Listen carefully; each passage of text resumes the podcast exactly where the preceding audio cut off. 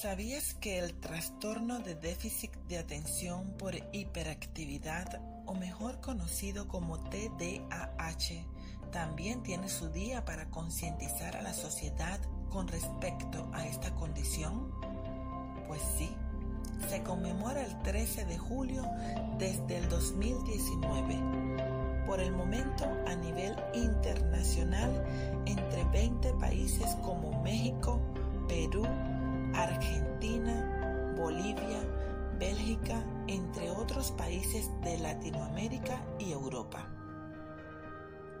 Todavía no se celebra a nivel mundial porque la Organización Mundial de la Salud se encuentra aún estudiando los casos presentados en el 2021. En la actualidad, uno de cada diez niños o jóvenes en el mundo están siendo diagnosticados. El fin de la campaña es que se tome conciencia de las necesidades de los afectados y sus familias, ya que de no ser tratado a tiempo puede complicarse produciendo daños en la personalidad del niño, adolescente y adulto, como baja autoestima, depresión, ansiedad, fracaso escolar, inadaptación, entre otros. El diagnóstico clínico es fundamental para descartar cualquier otro trastorno que pueda afectar la atención.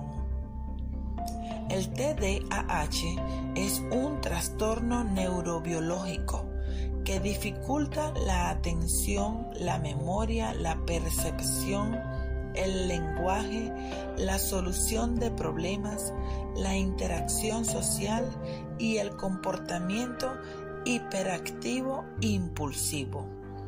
Va afectando etapas importantes del desarrollo que se van retrasando y esto va generando consecuencias. Además, socialmente no se pueden ir integrando al ritmo normal de la sociedad. Estos son algunos síntomas del TDAH. Les cuesta estar sentados. No pueden participar en actividades de manera pasiva. Hablan excesivamente. Responden antes de formularles las preguntas. Interrumpen a otros consecutivamente. Cometen errores por descuido Parece que no escuchan cuando se les habla. No cumplen instrucciones. No completan actividades. Tienen problemas para organizar tareas. Se niegan a realizar tareas por tiempo prolongado. Tienen olvidos recurrentes. Se mueven nerviosamente mueven excesivamente manos y pies. Una reflexión acerca de las condiciones de vida. Un diagnóstico no es una sentencia. Una intervención temprana será siempre la mejor opción. En todos los casos no es necesario la medicación. Los padres no son culpables que su hijo sea diagnosticado de TDAH, pero sí corresponsables de brindarles la ayuda adecuada y oportuna.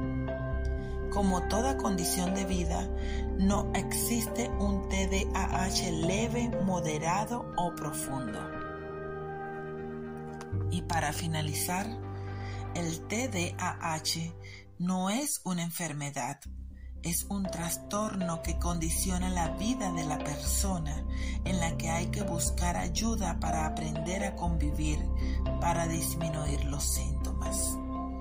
El TDAH no es solo un medicamento, es un trabajo en equipo multidisciplinario, es el entorno, la familia, la escuela, la universidad que debe involucrarse.